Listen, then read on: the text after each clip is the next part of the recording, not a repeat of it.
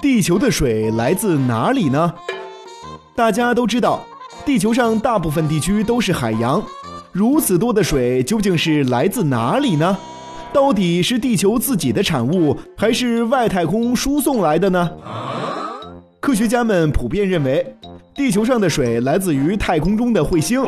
这种看法的依据来自一颗被称为利内亚尔的冰块彗星。据推测，这颗彗星含水三十三亿千克，如果浇洒在地球上，可能形成一个大湖泊。不过遗憾的是，它在炙热的阳光下蒸发掉了。那么，这颗彗星携带的水与地球上的水相似吗？